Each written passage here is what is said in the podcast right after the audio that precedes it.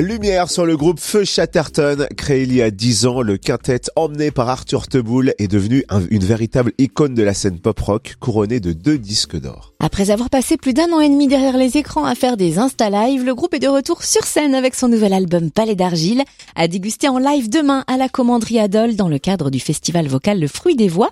On vous propose une visite de ce Palais d'Argile avec Arthur, bonjour Bonjour alors la tournée, elle a démarré en juin dernier avec une pause fin août et là c'est reparti. Est-ce que ça fait plaisir de retrouver le tourbus? Quel est le genre d'ambiance à l'intérieur? Ouais, c'est génial. En fait, pendant deux ans, un peu pas comme tout le monde, hein, avec le, confinement, on a mesuré, euh, on a mesuré ce que c'était euh, le manque parce que notre vie, c'est d'être en tournée, sur la route, d'être dans cette dynamique, d'aller partager notre musique sur scène.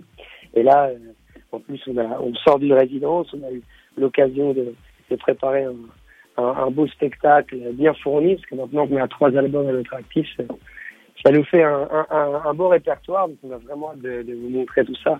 Puis nous, l'ambiance, c'est toujours euh, la colonie de vacances. Hein. Mais on est une équipe sur la route, de bons copains depuis 15 ans, donc c'est chouette.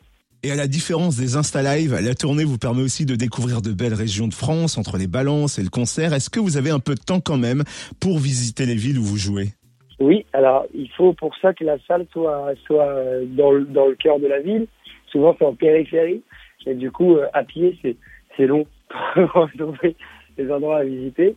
Mais ouais, on a le temps. Euh, surtout Clément, Clément, qui est le guitariste du groupe, qui aime, qui aime bien partir avec son appareil photo, se balader dans les musées, des, villes et tout ça. Vous avez de la chance, Adol, vous êtes vraiment à 5 minutes de la salle et vous allez pouvoir découvrir le cœur historique de la ville et déguster des grands crus, des bons petits plats. Enfin, faudra prévoir le temps quand même. Hein ça, ça, on aime bien. Ça.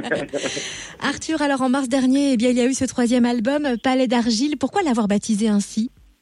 Alors c'est drôle, les chansons étaient toutes écrites dans les textes avant le confinement. Et le titre, lui, de l'album est venu après entre le, moment où on a commencé à écrire et le moment où on a enregistré, quoi.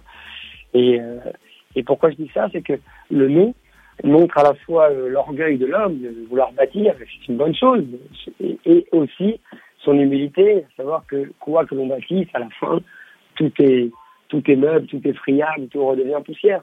Et ça ne doit pas nous empêcher de construire. D'autant qu'un palais, ça se construit euh, ensemble, parce qu'il faut des corps de métiers différents, il faut être capable de s'entendre, pour bâtir des tours et des ponts. Et, et voilà pourquoi on l'a appelé comme ça, c'est que le premier élan, il est toujours celui du palais. Quand on crée, une certaine ambition, une, un défi, on se lance. Mais cette période nous a montré à quel point euh, tout ça était fragile et que cette fragilité ne doit pas nous désespérer, bien au contraire.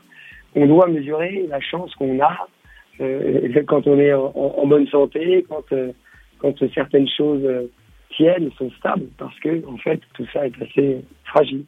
Et à nouveau, ce palais est construit autour de, de la poésie, qui est une des grandes marques du fabrique du groupe. C'est quoi pour toi la poésie? Oh, euh, en tout cas, ce qui est sûr, c'est que ça n'est pas juste des vers. Je pense que la, la, la poésie, c'est c'est une manière d'être au monde. Il y a un, un, un, un livre de Christian Bobin que j'adore, qui s'appelle Le plâtrier siffleur, un petit texte il raconte que le plâtrier, quand il siffle, le travail bien fait.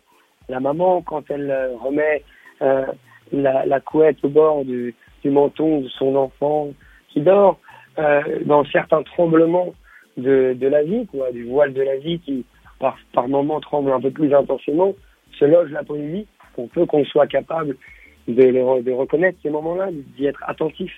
C'est une manière de contempler plus que de faire elle est partout en fait. Et elle sera demain soir à la commanderie Adol pour votre concert. Merci Arthur de Feu Chatterton. Avec plaisir. Merci à vous. Alors à très bientôt.